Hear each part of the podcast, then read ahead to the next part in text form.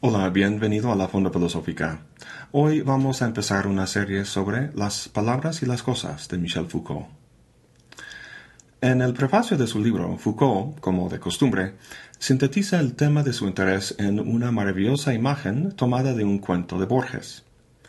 Cuenta Borges que en cierta enciclopedia china hay una clasificación de animales que los divide en pertenecientes al emperador, embalsamados, amaestrados, lechones, sirenas, fabulosos, perros sueltos, incluidos en esta clasificación, que se agitan como locos, innumerables, dibujados con un pincel finísimo de pelo de camello, etc., que acaban de romper el jarrón, que de lejos parecen moscas.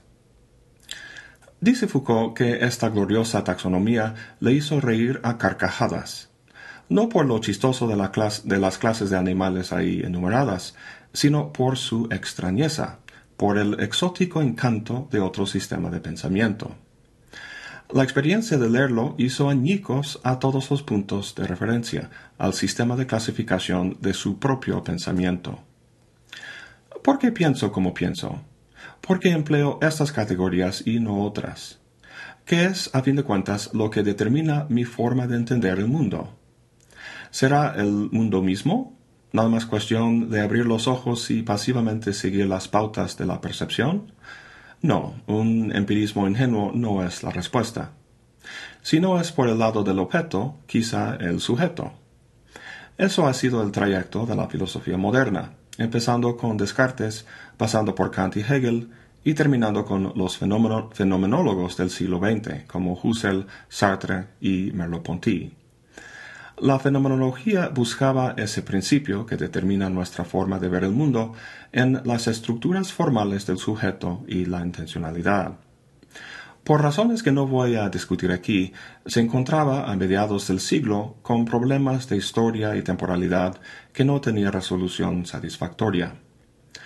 En vez de irse en esa línea, Foucault se sumó al, en aquel entonces, novedosa corriente de estructuralismo. Como en la más amplia tendencia del así llamado giro lingüístico, el énfasis pasó de la mente del sujeto al habla. No el habla como lo que estoy diciendo ahora, sino el lenguaje como sistema o estructura. Esto de hecho lo planteó Ferdinand de Saussure muchas décadas atrás en su trabajo sobre lingüística. Tomemos el ejemplo de, de gato y pato aquí. El significado de esas palabras no proviene de una relación entre los conceptos y cosas en el mundo, sino del lenguaje como sistema y la estructura de diferencias que lo compone. Hay una ligera diferencia fonética entre gato y pato que permite que signifiquen cosas distintas. Lo que hace que las palabras que digo ahora sean significativas para ti no es ninguna intención que las imprima yo, sino la manera en que cada palabra se distingue de las demás en la compleja red que es el lenguaje. El sentido de nuestro habla, que cada quien enuncia, está determinado por la estructura del lenguaje en su totalidad, cosa que rebasa al control y dominio de los individuos. Recuerda que lo que le interesa a Foucault en este libro es aquello que determina cómo vemos y experimentamos la realidad. No estriba en la actividad de un sujeto, sino en la naturaleza y dinámica de un sistema, una estructura como lenguaje. Claude Lévi-Strauss fue el primero en retomar las ideas de Saussure, haciendo un análisis estructuralista de los ritos tribales. Y Jacques Lacan, el famoso psicoanalista francés, hizo lo mismo con la psique y sus pulsiones inconscientes. El objeto de estudio de Foucault es más amplio, las ciencias humanas en general específicamente aquellas que tratan del lenguaje, la vida y el trabajo. Hoy en día llamamos a esos campos lingüística, biología y economía, estudios que nos son familiares. Si te pones a leer un libro de lingüística, te puede costar entender cabalmente todo lo que dice, pero tendrá sentido el planteamiento. La forma en que el autor ordena la relación entre las palabras que escribe y las cosas a que se refieren nos resultará clara y evidente. Ahora, el objeto de su análisis no es realmente la disciplina en particular, como lingüística, sino el discurso que lo posibilita, el andamio conceptual, por así decirlo, que vincula palabras con cosas. Vamos a hablar más de esta noción de discurso, pero de momento quiero señalar que lo realmente interesante de este libro es la excavación histórica que Foucault hace. Esos temas del lenguaje, la vida y el trabajo, Foucault los va a analizar en tres épocas distintas, la renacentista, la clásica y la moderna. Tradicionalmente, los historiadores tienen una mentalidad que podríamos llamar vertical, es decir, identifican varios siglos atrás una discusión en ciernes sobre algún tema, como lenguaje, y muestran con el paso del tiempo cómo se va puliendo hasta llegar a la ciencia más nítida que tenemos hoy en día. Foucault en este libro no juega a lo vertical, sino a lo horizontal. De hecho, la excavación histórica que hace la llama una arqueología. Un arqueólogo, ¿qué hace? pues va excavando en el suelo, descubriendo diferentes estratos. Los estratos son horizontales y los objetos que se encuentran ahí nos dan en su conjunto una idea de las ideas y valores de la cultura que los depositó. En la zona centro de la Ciudad de México han encontrado muchos tesoros de la cultura prehispánica, entre los cuales el famoso calendario azteca. A unos estratos superiores va caminando un chico con un iPhone en la mano, checando su cita para mañana. Ahora, la mentalidad vertical compararía el calendario azteca con el iPhone. Pero qué ridículo, ¿no? El calendario del iPhone no constituye una comprensión más verdadera del tiempo, sino simplemente una organización distinta.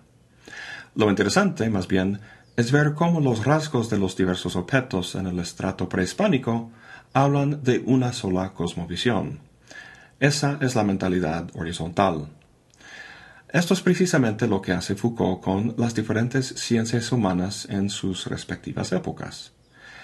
Es solo que las ciencias de una época dada, la lingüística, la biología y la economía de la época moderna, por ejemplo, reflejan no una cosmovisión, sino lo que Foucault llama un episteme, el episteme es la estructura por excelencia para Foucault.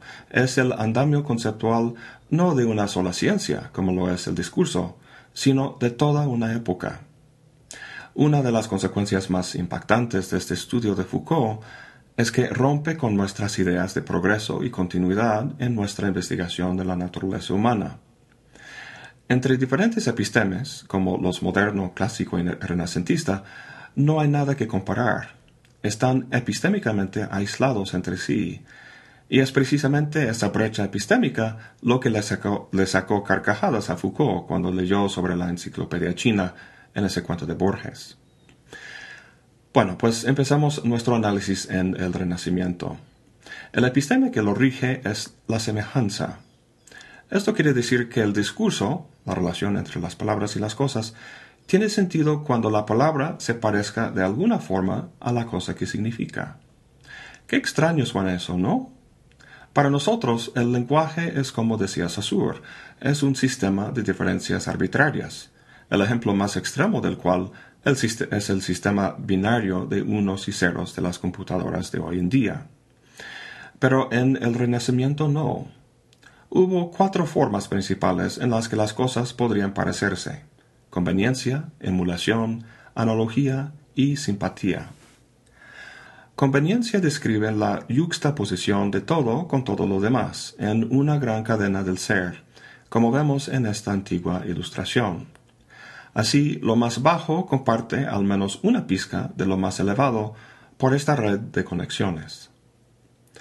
Emulación describe la manera en que cosas separadas en el espacio pueden reflejar la una a la otra por ejemplo, el intelecto humano y el de Dios. Analogía se refiere a una semejanza en la estructura de dos cosas, por ejemplo, los ríos de la tierra y las venas del cuerpo. Y la simpatía describe en general la atracción que guardan las cosas entre sí, por ejemplo, el fuego hacia el cielo, las piedras hacia la tierra. En general, engloba las primeras tres formas de semejanza.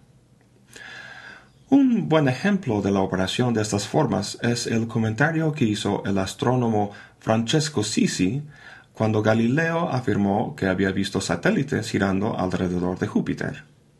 Dijo ese astrónomo, hay siete ventanas en la cabeza, dos orificios nasales, dos orejas, dos ojos y una boca. Así en los cielos hay dos estrellas favorables, dos que no son propicias, dos luminarias, y Mercurio, el único que no se decide y permanece indiferente. De lo cual, así como de muchos otros fenómenos de la naturaleza similares, los siete metales, etc., que sería tedioso enumerar, inferimos que el número de los planetas es necesariamente siete. Además, los satélites son invisibles a simple vista y por tanto no pueden tener influencia sobre la Tierra y por tanto serían inútiles y por tanto no existen.